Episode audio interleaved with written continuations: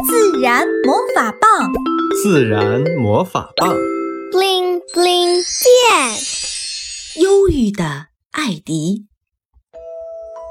艾迪原本一点儿也不忧郁，他曾经是一条快乐的领航鲸。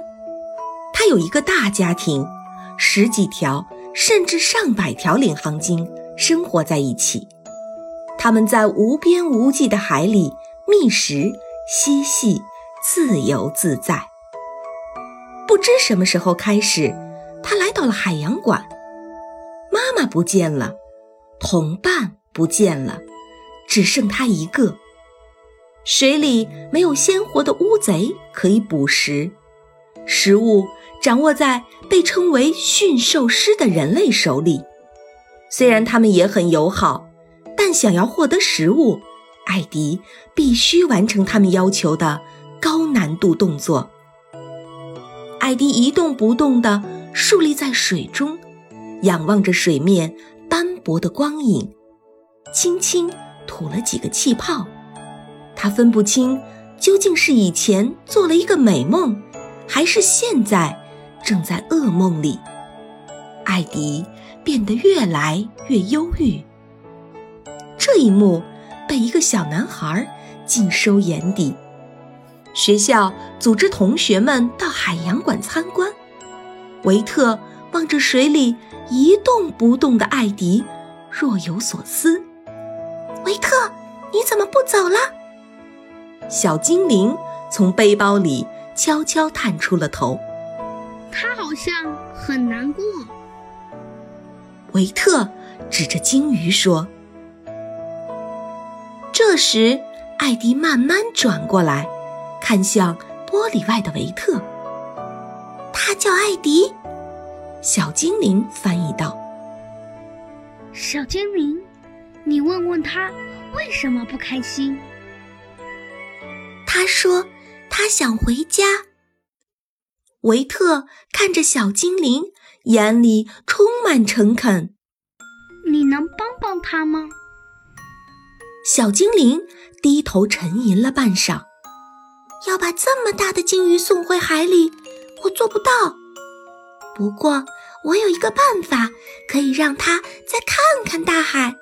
可是需要你的帮助。我怎么帮？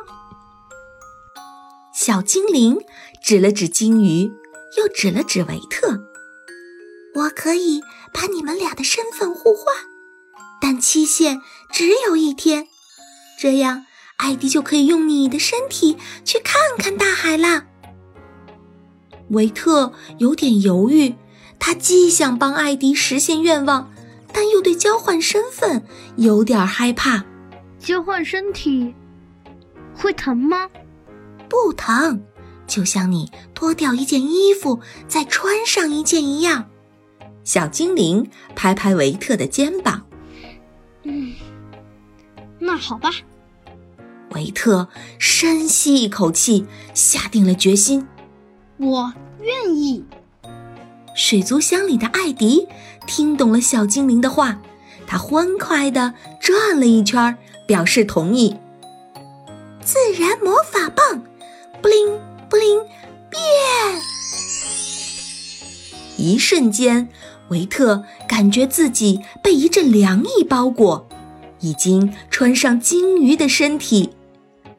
好奇地打量自己，摆弄自己的尾鳍，兴奋地游来游去。可是他发现，他只要划几下水，就游到水池的另一头。游了几圈，他就觉得有点无聊了。水池对他来说太小了。像一个狭小的房间，这让维克想起几个月前因为疫情在家里隔离的时光，一直待在家里不能出门，快要把他闷疯了。他至少还有妹妹陪他玩，还可以看书、上网课。可艾迪呢？这池子里除了水，什么也没有。维特想象着艾迪日复一日。年复一年的生活在这小水池里，孤单的转了一圈又一圈，心里感到很难过。突然，水池的闸门打开了，维特好奇地游了过去。门的另一边原来和海洋剧场连通，驯兽师拿着冰冻的小鱼等着他。维特恍然大悟，他马上要给观众表演了。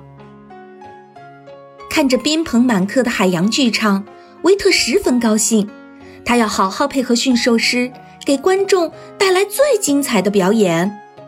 维特俯冲到表演池边的平台上。